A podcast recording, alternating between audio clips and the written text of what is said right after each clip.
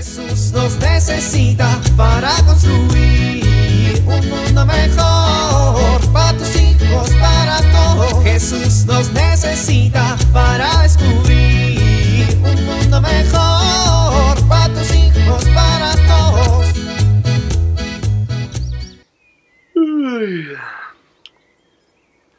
No, no inventes. Ya es muy tarde, ya es muy tarde. Hoy, ¿por qué las chanclas siempre se van debajo de la cama?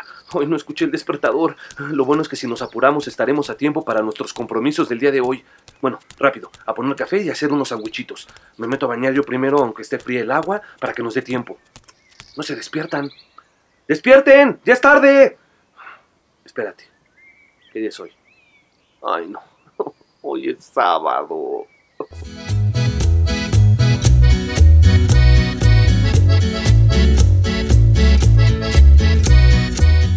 Marín, de Doping, güey, Cucaramácara, títere fue. ¿Sebastián?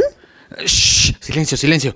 Sebastián, ¿qué estás haciendo? Ay, cállate, cállate, que estoy pensando. ¿Y qué piensas? ¡Qué miedo! Ay, Isabel, me distrajiste. ¿Qué haces? Es que tengo un problema, un grave, gravísimo problema y no sé qué hacer. ¿Y te puedo ayudar? Sí, mátame. Ay, Sebastián, no seas exagerado. No, no estoy exagerando, es en serio. Estoy muy nervioso, muy nervioso. Mira, mira, mira, mira nada más cómo me como las uñas de la desesperación. Guácala, te va a hacer daño.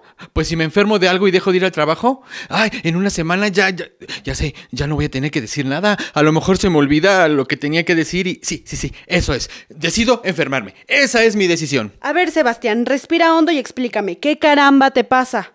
Ay, Isabel, es que descubrí que una de mis compañeras del trabajo... ¿Qué? Sí. ¿Qué es eso? Ay, pues que, que le roba el patrón. La caché con mis propios ojitos chismosos que se han de comer los gusanos. Pues por andar de metiche viendo cosas que no debo ver, ¿verdad? Híjole, ¿y qué piensas hacer? Pues no sé. Estoy echándome un de Tin Marín. A ver qué hago. ¿Vas a dejar que la suerte decida por ti lo que tienes que hacer? Es que es lo menos riesgoso. Es lo más riesgoso. También, pues, ¿qué dilema? ¿Qué dilema? Dios, es lo que quieres de mí. ¿Qué es lo que quieres de mí? Pues lo primero que me imagino que quiere es que le dejes de gritar. Ay, a Dios no le molesta que le grite. No, pero estás haciendo el ridículo. Tus gritos se escuchan en toda la cuadra. ¡No! Bueno, está bien. A ver, no es muy complicado. ¿Qué es lo que Dios quisiera que hicieras? Pues, decir la verdad, ¿no? Pues sí, Pero es que no me quiero meter en problemas, Isabel. esa no es una respuesta muy cristiana. Pero pues es la que tengo. Bueno, está bien. Pero Dios quisiera que actuáramos conforme a lo que Él dice, ¿no? No, es que Dios nos obliga a meternos en problemas. A ver, no, Sebastián. Dios nos invita a seguir su voluntad, pero con el respeto absoluto de nuestra libertad. Y nos podemos dar cuenta en estas decisiones difíciles. Y también nos podemos dar cuenta cuando es evidente que vamos a hacer algo malo o algo que va en contra el amor de Dios. Dios siempre nos sugiere qué es lo que se debe de hacer, pero respeta que nosotros decidamos para hacer otra cosa, porque somos libres. Y es que es tan difícil. A ver, decisiones se tiene que tomar toda la vida. Lo que pasa es que cuando estamos al límite es cuando nos damos cuenta de cómo Dios nos pide tomar decisiones importantes todo el tiempo. Dime, Sebastián, ¿en qué otros momentos has sentido que te cuesta trabajo seguir el camino de la verdad? ¿Me vas a decir que es la primera vez? No, pues no.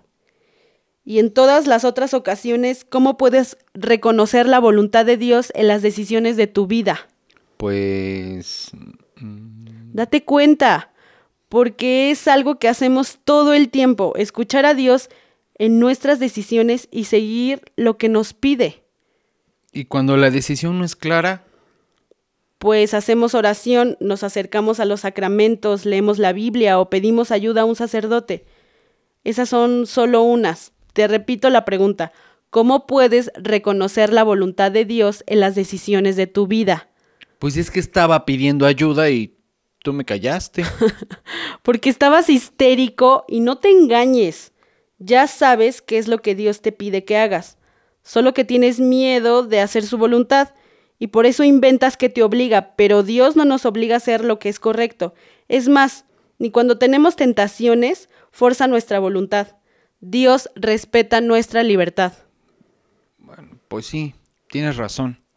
¿Realizas tu examen de conciencia al finalizar el día?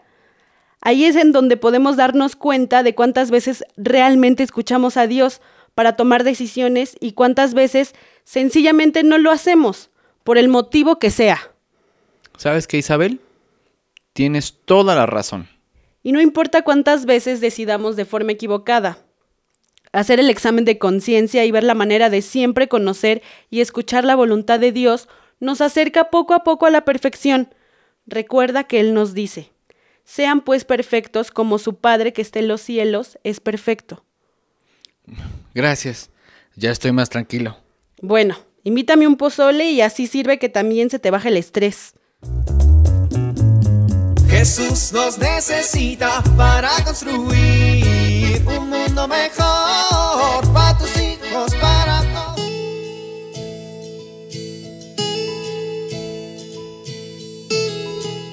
Había una vez un niño que ya no quería sentarse a comer a la mesa. Tenía miedo. Él decía que iban a salir por debajo de la mesa muchas hormigas y esto le daba mucho miedo. Un día su mamá se acercó a platicar con él para preguntarle por qué pensaba que iban a salir hormigas si nunca habían salido. Y él le dijo que su papá le había dicho que no tirara las migajas porque se hacían hormigas. Y claro, el niño empezó a imaginarse que la migaja salía una pata, salía otra pata, salía la cabeza y de repente ¡zas! se convertía en hormiga. Y esto no era lo que quería decir el papá. El papá solo dijo que no tirara las migajas porque iban a salir las hormiguitas buscando la migaja. Pero claro, esto no entendió el niño. Este pequeño cuentito nos hace pensar que para poder comunicarnos adecuadamente con nuestros hijos hay que entender qué hay en su corazón, qué entendieron ellos de lo que nosotros decimos. Y esto nos ayudará a tener un diálogo cercano y adecuado. Soy Pilar Velasco.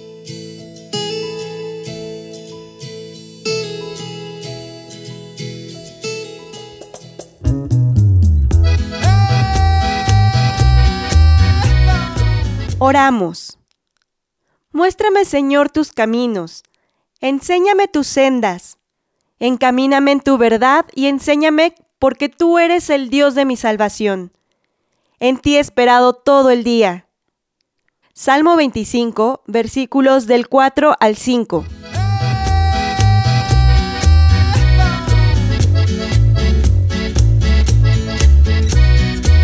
Jesús nos necesita para construir.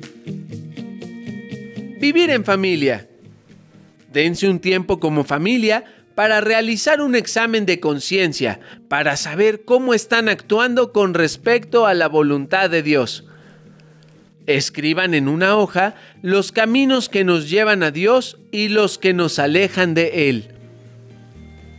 Platica a tus hijos alguna anécdota de una mala decisión que hayas tomado y las consecuencias que tuviste por ello.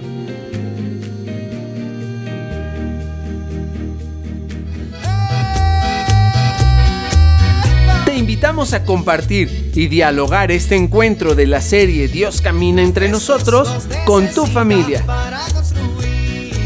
RCP es un programa de PPC México al servicio de las comunidades parroquiales.